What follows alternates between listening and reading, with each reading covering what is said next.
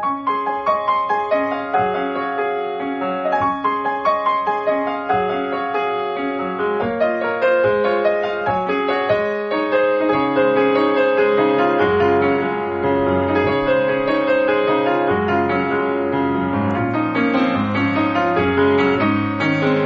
さんこんばんは、ミッチェルです。いかがお過ごしでしょうか？本日は、本日は16日ですね。さて、えー、もう毎日が私あっという間すぎてなんかもう何をやってるんだろうというぐらい早いんですよ。一週間がもう来ましたね。さあ、この一週間、えー、私はご縁があって神田明神の、えー、神田明神祭、令和になってからの初ですね、神田明神に行ってまいりました。えー、それからですね、私あの、ちょっとこの前、まあ、あるブログを書いたんですけれども、まあ、そのブログをですね、読んでくださった、まあ、生徒さんから、まあ、反響をいただきまして、まあ、これはちょっとまたラジオの中でも今日話していけたらなというふうに思っておりますので、そういったお話を今日はしていきたいと思います。令和になってから様々な流れが変わってきているような気がします。そんな毎日ですけれども、自分がチャレンジをいろいろと始めたことで、私の周りもいろいろ変わってきたということなどなども今日はお話ししていきたいと思います。今日もよろしくお願いします。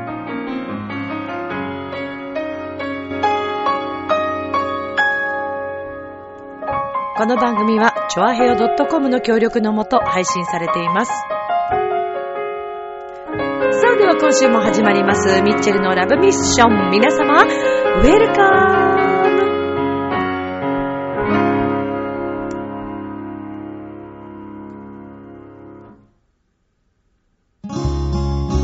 誰かに何か言われても、諦められない夢があるなら、今すぐ行動に移せばいい。チョアヘオ .com を聞いているそこのあなた、ミッチェルと一緒にラブミッション。皆様、こんばんは。ミッチェルです。16日でございます。はい。何ですか、今の。なんだ、今の始まりは何なんだ。何でしょうね。すいませんね。こんな、こんな人で、本当に。もうなんか、なんでしょうね。一体いつになったらこうちゃんと話術がこうね、力がつくんだろうと思いながら、まあ、ね、こんな感じで、ゆるい感じで、いつも通りのラブミッション、え、始めていきたいと思います。よろしくお願いします。さてさて、えー、先日ですね、えー、っと、あの、神田明神祭、はい、はい、行ってまいりました。神田明神のお祭りを、えー、おみこしとかでね、こう、あの、が入ってきたりとかするようなところを見るの私今回初めてだったんですけれども、まあ、令和にね、なってから初のお参りでした。神田明神に行かせていただいたのは、はい。まあ、あの、いろいろなご縁があって、えー、今回伺ったんですけれども、もうあの、本当に、そうですね。やっぱり祭りの男ってなんであんなにかっこいいんでしょうね。こう身を乗り出して見てしまう気分にさせてくれる、なんでしょう。で、そして酔っ払ってる人がいたりとか、もう本当に面白くて、えー、祭り好きの男たち、そしてまあ女性ももちろんね、担いでる方たくさんいらっしゃいましたけれども、活気があっていいなと思って、で、やっぱりあの日本のお祭りというのは、ねえ、なんでしょうね、こう日本人にとっては、まあやっぱりなくてはならないものというか、こう、見るだけで、いろんな懐かしいね、気分になったり、なんでしょうかね、こう、祭りのあの、笛の音とか、太鼓のね、リズムとか、興奮しますよね。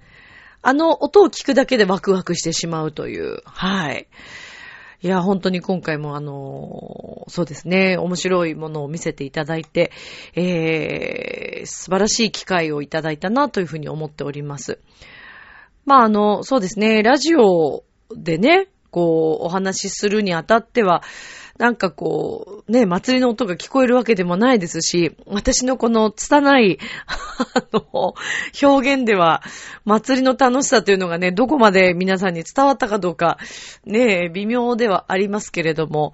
まあこれからまたどんどん夏に向けていろんな街、えー、いろんな県で大きなお祭りも行われていくと思うんですけれども、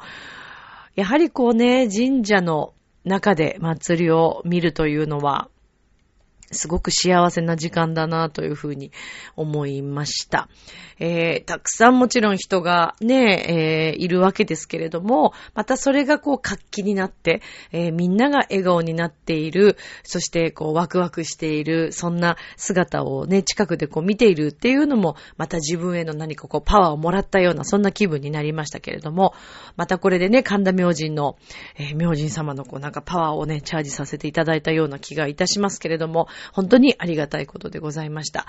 えー、またこれからもね、あの、いろんな神社に、あのね、神社仏閣大好きな私にとってはいろんな場所にこれから今年もまた足を運ぶと思いますけれども、今日はですね、久しぶりに、えー、浦安の清流神社にも、はい、お参りに行きまして。やっぱり気持ちいいね、清流神社って。もう大好きなんですよ、私あそこ。以前にですね、この、チョアヒョドトコムの、もう忘れもしない、お話をしてたんですよ。あの、清流神社の話を。で、それがね、いっつゆうという番組。もうね、チョアヘオ大好きな皆さんだったら、いろんな番組を聞いてくださってるみんなだったら知ってるかもしれないけど、懐かしいでしょ、いっつゆう。ねえ、ー、バチ君と洋一郎君の番組でしたね。この一通の中であの、バチ君が、清流神社がね、すごくこう、あの、あるスピリチュアルカウンセラー的な方なのかなレバイさんって言ったか、スピリチュアル的な方って言ってたような気がしますけど、なんかすごくそこが気が高いみたいな話をされてたって、すごいその、あの、お話しされてたのを私、印象的に覚えてるんですけど、で、なんかその清流神社の本堂の後ろに行くと、あ裏側にもですね、えー、猿田彦神社と、えっ、ー、と、八坂さんだったかな？うん、一緒になってる、あの、あるんですよ。で、その裏側もすごくいいんですけど、で、なんかその、バチ君の話によると、そこの裏に行くと、なんかすごくこう、トイレに行きたくなるみたいな。で、まあなんか気のせいかなと思って、またちょっと戻ってきて、また後ろに行ったら、トイレに行きたくなるみたいな話をしてたの、すごく印象的で、なんかそのパワーがあるのかななんて、えー、面白いなと思いながら、えー、初めて私は清流神社に行ったのが最初だったんですけどもね。私はちょっとトイレに行きたいっていう感覚にはなりませんし、ならなかったですけど、今までも。まあ、あと、えー、豊受神社さんもね、はい、よく言ってましたね。猫ザネかなあの、清流神社は、えー、堀江にありますよね。で、それから、もう一箇所、えー、東大島稲荷神社さん。もう私は確か一回だけ、はい、お参りに行ったと思いますね。まあでも、比較的、私は結構、清流神社さんに行くことが、清流神社さんと豊受さんかなが多かったかな。うん。未だにこうね、でもこう、清流神社さんの中に入ると、本当に何か、なんだろうね、こう、いろんな気を吸ってくれるような感覚と、そしていただける感覚がすごく私はあってね。木もいいんですよね、あそこのね。豊受あの、豊受神社さんのあの木もいいですね。ちょうどあの、本堂に行くところのこう、通路というか、まあ、道あの、まっすぐこう歩いていくところに、こう、えっ、ー、と、えー、右側に大きな木があるんですけども、その木もすごくパワーがあって、やっぱり木があるっていうのは、本当な気がします。木木言ってますけど。うん、いいですよね。私も本当神社好きだからね。また、今年もいろんなところに、今まで行ったことのないところにもね、また今年もいろいろ行ってみたいなというふうに今思って、えー、いるわけなんですけども、はい。さて、えー、私、あの、この間ブログでちょっと書かせてもらって、Facebook にもちょっと書いたんですけども、まあね、ちょっとこのところ、まあ、その、まあ、令和になってからね、よりこう自分らしさとか、自分が発言できること、自分が経験してきたことを含めて、何かメッセージがお役に立てたらいいなというふうにより思っていて、より自分をさらけ出していこうというふうに、この令和はね、思っているんですけども。まあそれでちょっとこんなことを話してみようかな、書こうかなと思って書いたのが、この間あの私のね、今までの自分のいろんなこう経歴というか、起きてきたこと、その一つ一つがね、人生ってやっぱりネタなんだなってすごく思うように、より思って、ブログのタイトルにはね、学校行きたくない人、会社行きたくない人集まれっていう題名で私書いたんですけど、あの、よかったらラブミを聞いてくれてるラブミリスナーのみんなにも読んでほしいなと思うんだけど、うん。ブログも時々更新して書いてるので、もし、あの、興味持ってもらえたら嬉しいです。で、これはね、んなんていうのかな、やっぱり、それ私書いたのが、10連休、ね、大型の、もうなかなかないこの10連休後。で、大体連休続くと、まあ電車の遅延が結構ね、増えたりね。まあそれは人身事故とかもそうですけどもね。いろんな気分になる方も多いだろうなというふうに。で、特に10連休後っていうのは、なかなかこう社会復帰ってなった時に、私は結局全部休めたわけではないので、10連休っていう感覚は全くないんですけども、久しぶりの10連休取った方が逆になんかニュースなんかで見たら、逆に大変だったとか、その連休が多いっていうことになんかもう嫌気がさしてとか、ね、毎日お子さんのお弁当を作らなくちゃ、あのご飯を作らなくちゃ、家族の全員のご飯を作らなくちゃいけなくて憂鬱とか、なんかそういう奥様方のね、お声もあったようですけれども。まあそれでね、もしかしたら、まあ奥様方もね、大変だったと思いますよ。お子さんいらっしゃる方なんかはもう本当にこの連休中、ご主人とお子さんの面倒を見られて、ねえ、ご自身のこともゆっくりされたいでしょうに、ご飯作るのって結構大変だからね。うん、主婦の皆さん本当に素晴らしいお仕事だと思いますよ。そうです。もう仕事させ、され、させられてんじゃないさ、されてらっしゃるんですもん、本当に。うーん、だからね、私にはできないですよ。すごいなぁと思って。特に仕事持ちながらお母さんやってる方、えー、ご主人の面倒をしっかり見られてる方、すごいなと思いますよね。で、逆もありますよね。主婦の、夫の方の主婦をされてる方とかね。尊敬しますね。私あの料理がそんなに、ああ、そうだな、好きなんですよ。作るの好きなんだけど、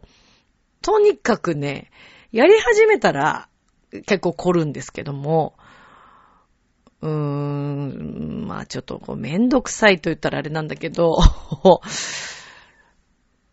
なんかね、完璧にやりたくなっちゃうタイプなので、私。だからね、準備したりとかするのがね、ダメなんですよ。そう。だからもう料理をするってなったらちゃんとします。それも徹底的にやります。なんかこう、ほら、よくいるじゃないですか。冷蔵庫の中開けて、今日のものだけでパパッと作っちゃうって。まあ、それは本当にお料理が上手な方と、頭のいい方なんだと思うんですけども、私はちょっとそういう能力がないもんですから、本当に尊敬しますね。で、歌い手とか音楽家の中にももちろんその、ね、家族がいながら、えー、家のこともやりながら仕事されてる方もいて、あ、それもすごいなというふうに思いますし、私はもう割と一つのことにしか集中できないタイプなので、ほんとすごいなと思うんだけど。でね、まあそういう声もあるっていうのをニュースでまあ聞いて、ああ、で、また特にね、こう会社員の方、それから学校でもね、いろんな関係性があると思いますから、こう、また連休明け、学校行きたくないな、会社行きたくないな、と思ってる方いるんだろうな、と思って、なんか急にパッと思いついて夜中に、あ、ちょっとブログ書こうと思って書いたんですね。でもね、私も思ったんです。行きたくないなら行かなくていいんじゃないかって思って。うん。で、そんな内容のブログを書かせてもらいました。毎週この木曜日夜、まあ、0時配信でね、え時々私の都合で遅れることが ありますけど、ほんと申し訳ないんですけど、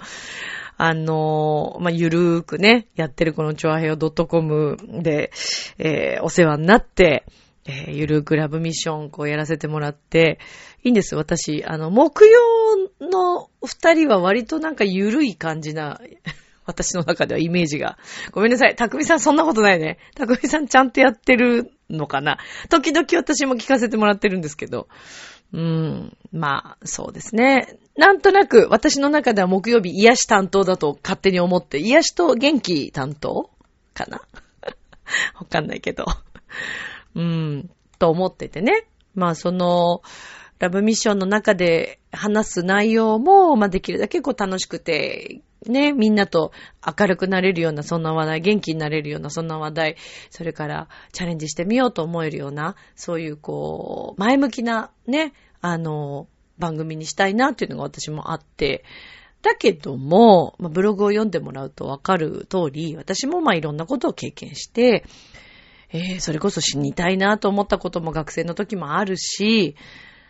あるよあるに決まってるよ。大失恋して、ねもう生きてんの嫌だなって思っちゃったことももちろんありますし、えー、仕事がうまくいかないとかね。まあ本当に胃潰瘍になったこともありますし、辛くてね、仕事がね。うーん。でもなんか本当にね、今となったらね、なんてことない、全然大したことなくて、大したことないどころかもう本当にありがとうっていう感じのことばっかりなんですよ、全部。まあだからね、ブログをまた改めて読んでいただいてもいいんですけど、このラブミの中でもね、改めてそのことを伝えると、人生ってほんと全部ネタにしかならなくてですね。うん。ネタなんですよ、全部。後々思うと。今日も何かの記事で見たんですよね。未来の自分。あ、ゲッターズさんだったかな。そう、えー、1年後とか3年後、5年後のその未来の自分が、こう、今の自分に、こう、どういうことを言っているかっていうね、ことを考えるとかね。なんかこれ私他の本でも読んだことありますけども、うん。まあ、要は、その3年後、5年後、10年後、自分がどうなってたいか。まあ、そして、その10年後の自分が、今の自分に逆ですよね、だから。この先どうするとか。だか過去はもうほんと振り返んなくていいです。あの、ネタなんで、もうそれは。今まで起きてきたことは全部ネタですから。はい。全然振り返る必要はないです。で、まあ、今と未来をこうね、見ていくんですけど、未来も別に、すごいし、なんかこう、そうですね、いろんなことを設定すごいしすぎる必要もないと思ってます。これは私の持論ですけど、よくたまに女性でも、いくつまでに結婚して、いくつまでに出産して、えー、それから、仕事もね、このぐらいの年で辞めて、ことぶき退職して、で、まあその後、結婚式もね、どうするとか、こういろんな細かく人生のこう、流れを決められる方もいらっしゃると思うんですね。で、これは目標なので、すごくいいと思います。イメージがつきやすいと思うし、こうしたいっていうのがあるからいいと思うんですけども、でもそれってタイミングなので、例えばですよ、もしこれで、えー、じゃあ、28歳で結婚して、えー、30までには子供がね、子供出産してとかっていう、もし設定をしたとして、まあそれがもし、その設定が崩れてきた場合、これがストレスになる可能性もゼロではないですよね。もしかしたら完璧主義の方だとしたら、その28までに結婚できなかったっていうことを、ちょっと自分を責め始めてしまったり、えー、なんかそんな自分にこう嫌気がさしちゃったりね、自分は結婚できないんじゃないかと思っちゃったりとか、そんなの全然必要なくて、タイミングなんで全部。そうなんです。だからもうね、そういったことをもう一切私は捨てていいのかなというふうに思ってて、かといってあの、行き当たりばったりで 生きていくのも、それもちょっとどうかと思うんですよね。だから、あの、いくつまでにどうっていう、まあそれ、あの、設定してうまくいけば、まあそれはそれですごくいいと思いますけども、なんか、死ぬまでのことを、まあ例えば考えてみて、まあ今、女性だったらまあ80代90代、今あと100歳超えてる方もたくさんいらっしゃいますからね。元気でね、長寿でいいことですけれども、なんかその頃、その年になった時の自分が振り返った時、自分の人生をね、ああ、楽しかった、みたいな。あの時ね、すごい苦しいことがあったけど、楽しかったって思えたり、ああ、んな苦しい声もあったわね、みたいなね、甘酸っぱいその記憶。あ、それもそれで、なんかいい思い出だなって思えたり、私はやっぱり何もないよりいろんなことがあった方が、人生噛み締めていろんなね、あの、味を経験する方が私は好きなので、うん、だから全然いろんなチャレンジしていいのかなっていうふうに思うんですよね。で、また、こういうふうに思った、また一つの、うん、きっかけというか、まあ、昨日、たまたままた、あの、私の生徒さんのね、えー、以前にこのラジオの中でも曲を紹介させてもらいました。詩を書いてくれた久子さんという、今86歳ですね。うん、の、生徒さんとね、昨日レッスンがあって、ちょっと話してて、もうすごい楽しくて話し込んじゃって、いろんな話をしたんですけど、レッスンの後に。まあ、昨日はいろいろとすべてが終わって、夜にレッスンに伺ったので、すごいんですよ。もうほんと素晴らしい元気、いいですよ。もうほんと楽しんでらっしゃる。夜とかもね、すごい強いんですよ。が結構遅くまで起きてらっしゃるようで、でもなんかその生活のな、なんかやってることとかね、趣味とかね、すごく素敵なの。で、気持ちの持ち方もすごく若いし、ああ、いいなぁと思って。うん。で、なんかその、久子さんも、まあそのこれまでのね、人生の中で、えー、あ、こういうこともあったなーっていうのがやっぱり今はもう本当に思い出、ね、なんかすべてがこう楽しい思い出っていうか、うん、っていう話をされてて、うん、なるほどなぁと思って。だからなんか私もすごく最近そのことがすべてこう、リンクしたというか、自分もそうだし、うん。で、その、実際に元気にね、86歳、今こうやって、えー、元気に一緒にレッスンをしてくださってる久子さんのそういう話も聞いて、ああ、やっぱりそうなんだなーって、すごいなんか再認識させられたというか、うん。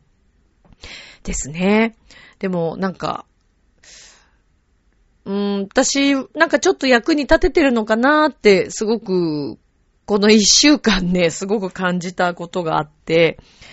まあ私が今、実際、ね、勉強しに行ってるじゃないですか。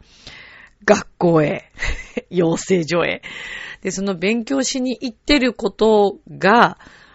いろんな方に何か影響になっているようで、私の周りの方の。で、この一週間お会いした方何人かに言われたのがですね、えー、生まれて初めてこういうことを始めましたとか、ずっとやってみたいと思ってたんだけど、ちょっと腰が重かったんだけど、私のその行動を見て、私もこれを始めましたとか、そうなんですよ。そんな風に言っていただいて、あ、うわ、嬉しいなと思って、ねえ、不可能を可能にする女としてやってきた私としましては、そうそう、そうでしょ？楽しいでしょ？っていう、うん。みんなにね、そんな話ができる。でも、それって私自身がやっぱりチャレンジし続けなかったら面白くないし、言えないからね。あれやってみたら、これやってみたらなんて、私がやってなかったら言えないからさ。うん。だからそのためにも、別にそれを言うためにやってるわけじゃないんだけど、あの、自分がね、まずチャレンジして、あとね、今回ほんとつくづく思ったのが、世の中の噂とか、えー、今まで自分が聞いてた常識とか、それはね、本当にね、チャレンジしてみたりね、えー、そういう環境に行ってみたり、足を踏み入れてみないとわかりません。まあ、私の場合は今この養成所ですけど、例えば、うん、結婚に対して何かその、いろんなね、悪いイメージがあったり、っていう方が、こう、なかなか結婚、結婚って大変なんでしょうとか、ね、よく男性なんかも、あの、ね、結婚イコールなんかもう、ね、墓場に行くじゃないけども、なんかもうそこにね、骨をうずめるような、なんかそういうのがすごく嫌だって思ってらっしゃる方もいらっしゃると思いますけど、でも実際結婚してみないとそんなのわかんないし、もしかしたらすごい結婚生活合うかもしれないしね。で、もしくは結婚されている方が、まあ離婚を例えば悩んでるとしますよ。で、私別に離婚を進めるわけじゃないですけど、なんか今の人生以上になんかこう、あ今の人と別れてしまったら、自分の人生なんかど、なんかもうないかな、先がないかななんて思わなくていいと思うんですよね。だってやってみないとわかんないんだもん、そんなの。で、そこで一番良くないのは自分がまず苦しくなること、それから自分の周りにいる人も苦しめてしまうっていうことですよね。だから自分のその会社もそう、学校もそう、チャレンジすることも、夫婦生活も、恋人同士とかみんなそうだと思いますけど、まず、まずですよ。相手はちょっと、ちょっと置いといて、相手のことを考えるなってことじゃなくって、まずそこ置いといて、自分が苦しいってことは、相手も苦しい可能性大ですからね。本当に。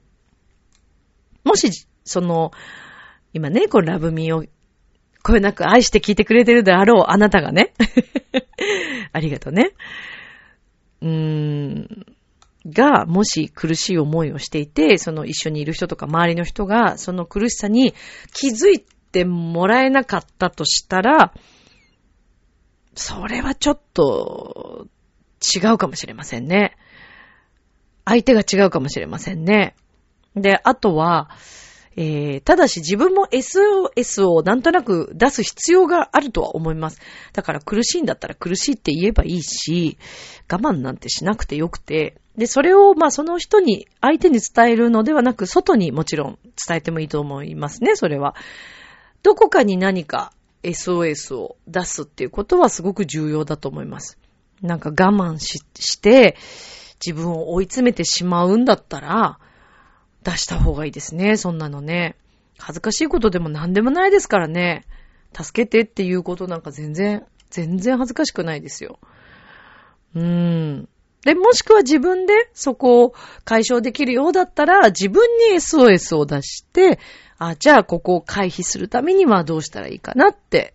考えればいいと思うんですよね。だからこの学校が合わないなとか、この職場が合わないな、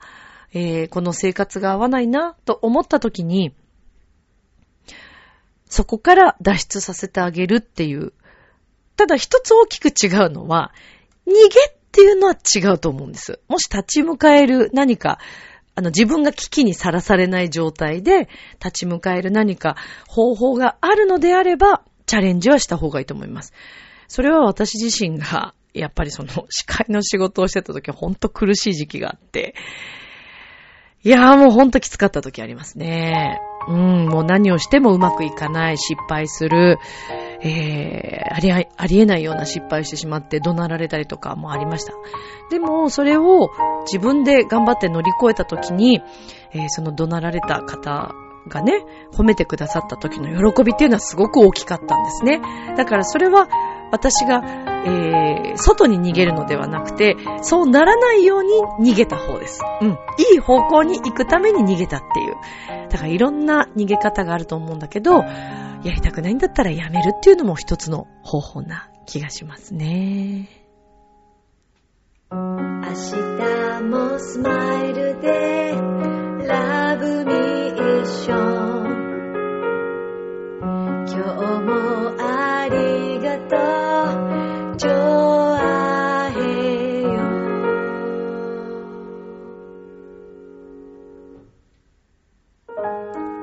はい、ということでエンディングでございます。